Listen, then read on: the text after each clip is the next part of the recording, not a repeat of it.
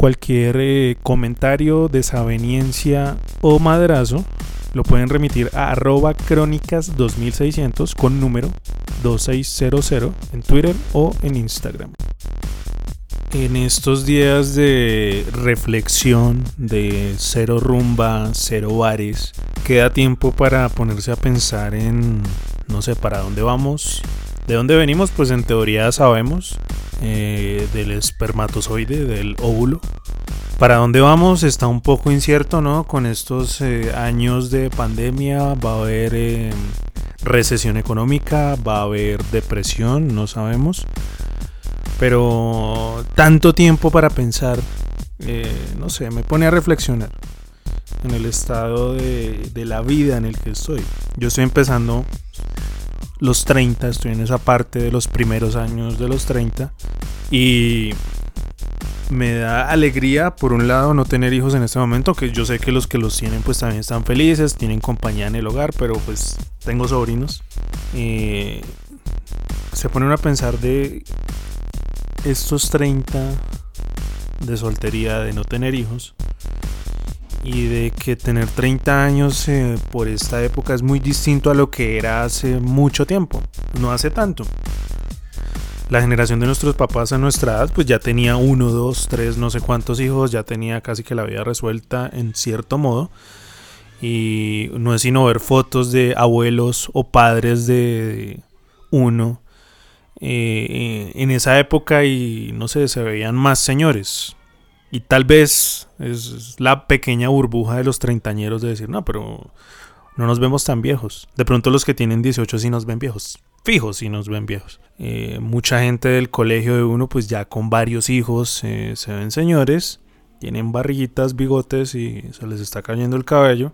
Así que tener 30 años en este momento es muy diferente a lo que era. Antes eh, no sé, la finca raíz ahorita es impagable, digamos acá en Bogotá, cualquier apartamento que uno mire son 300, 400, 500 millones, las casas también, y ahí para arriba, mil millones, inclusive dos mil, de ahí para donde no tenga precio. Y tal vez la generación de hace 35 años podía comprar una casa por 3 mil pesos, algo así. Casi que les salía en los chitos la cuota inicial y era más fácil adquirir finca raíz. Así que estamos en una generación que con sellos de pasaporte, lo cual es muy chévere, viajar es increíble, eh, no va a tener finca raíz probablemente, es una forma diferente de vivir ahora. Para nosotros los treintañeros y bueno, los que vienen después pues no sé qué mundo posapocalíptico vaya a quedar después de esto, así que es muy distinto. Algo que me frustra es estar viviendo este tiempo de cero vida social. Bueno, si hay vida social, pero es virtual y pues no nos engañemos. Tanta reunión por Zoom, tanto Skype, tanto Instagram, videoconferencias, porque ahora todas las aplicaciones se metieron en eso.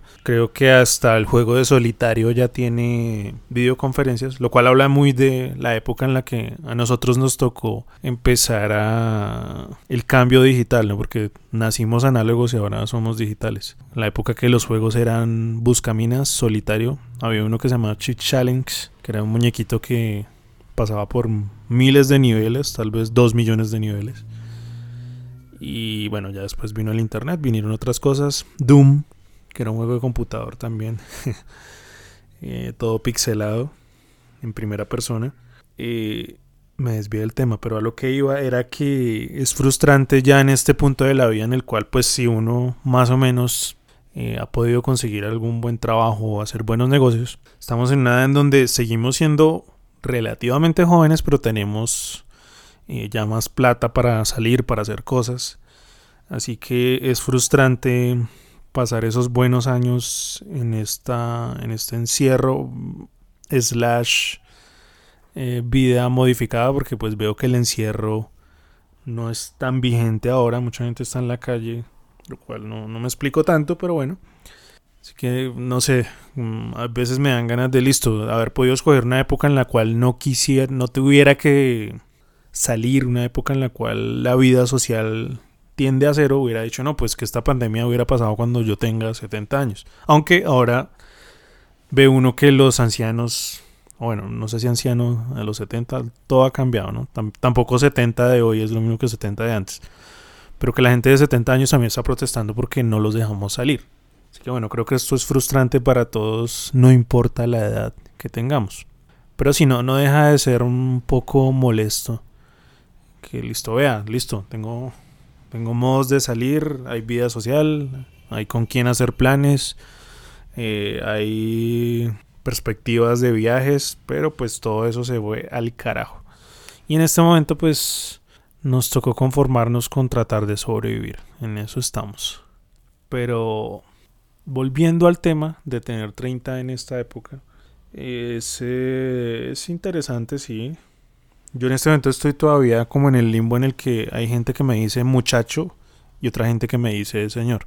Todavía no se me han notado tanto los años de un momento a otro, pero de sopetón un día me voy a despertar y van a estar ahí todos. Las canas, los... Eh, las patas de gallina, yo iba a decir los pies de gallina, pero no las patas de gallina.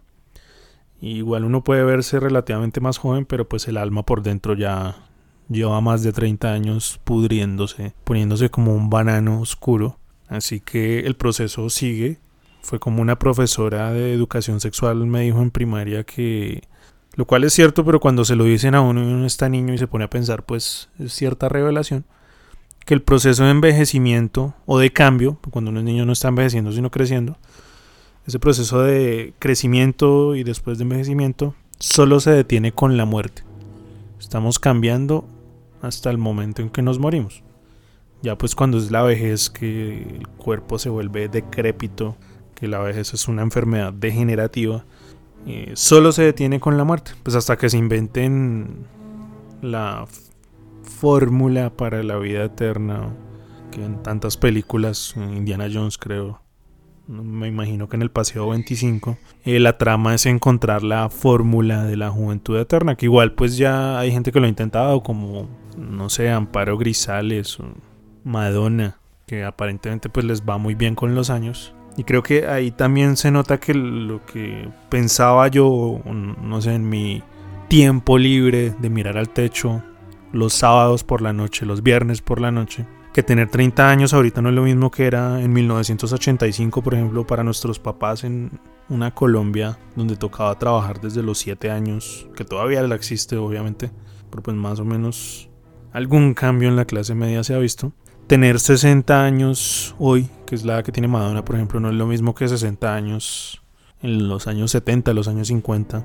Era muy diferente. Era gente que tenía 25 años en esa época, se vestía ya como con 70. Desde los 18 años hasta los 85 ya la, la pinta estaba escogida. Era la corbatica, o si uno era pobre, las alpargatas, o descalzo. En Bogotá, por ejemplo, hasta los años 40, 50 se notaba la diferencia en castas sociales por quién tenía zapatos y quién no tenía zapatos. Y la mayoría de la población era descalza. A lo cual, pues, los. Eh, la clase alta se refería muy despectivamente a ellos, como los indios descalzos, como los pobres que no tenían zapatos. Era un tiempo muy diferente y bueno, la expectativa de vida también aumentado, ya estamos casi en los 80 acá en Colombia, 76, 77. Y pues para cuando lleguemos nosotros a ese momento la expectativa va a haber subido, pues bueno, creería uno, en circunstancias normales, pero ahora con pandemias, no, no sé qué guerras mundiales vayan a haber. Más adelante con este futuro distópico que se nota, entonces tal vez probablemente vivamos más y un país como Colombia, de hecho se ha estado envejeciendo, no, no un problema pues como los de los países europeos o Canadá, o Japón que deben recibir inmigrantes eh, como fuerza laboral. Acá pues relativamente nos hemos venido envejeciendo. Hay que preguntarle al director del DANI que qué delicia de acento que tiene. A ver cómo ha evolucionado eso, pero nos hemos venido envejeciendo. Así que si uno mira, si uno mira esa, esa expectativa de vida, la crisis de la mediana edad nos va a tocar un tris más adelante. Se supone que es a los 40, ¿no? Así que la crisis de la mediana edad todavía está un poco lejos. Y pues bueno, nos quedan los 30 con muchas ventajas que en otro momento abordaré, porque este era un momento más grunge, corcoin, reflexivo. Y bueno, ya llegará el momento en unos 10 años de si hay plata, comprarse un carro convertible rojo meterse unas medias en los pantalones para que el bulto parezca más grande, pintarse las canas con ese pegote de tintura que a muchos se les ve en la frente de henna o como se llame la tintura que usan. Así que bueno, seguir aprovechando los 30, que será ya arena de otro costal en el podcast.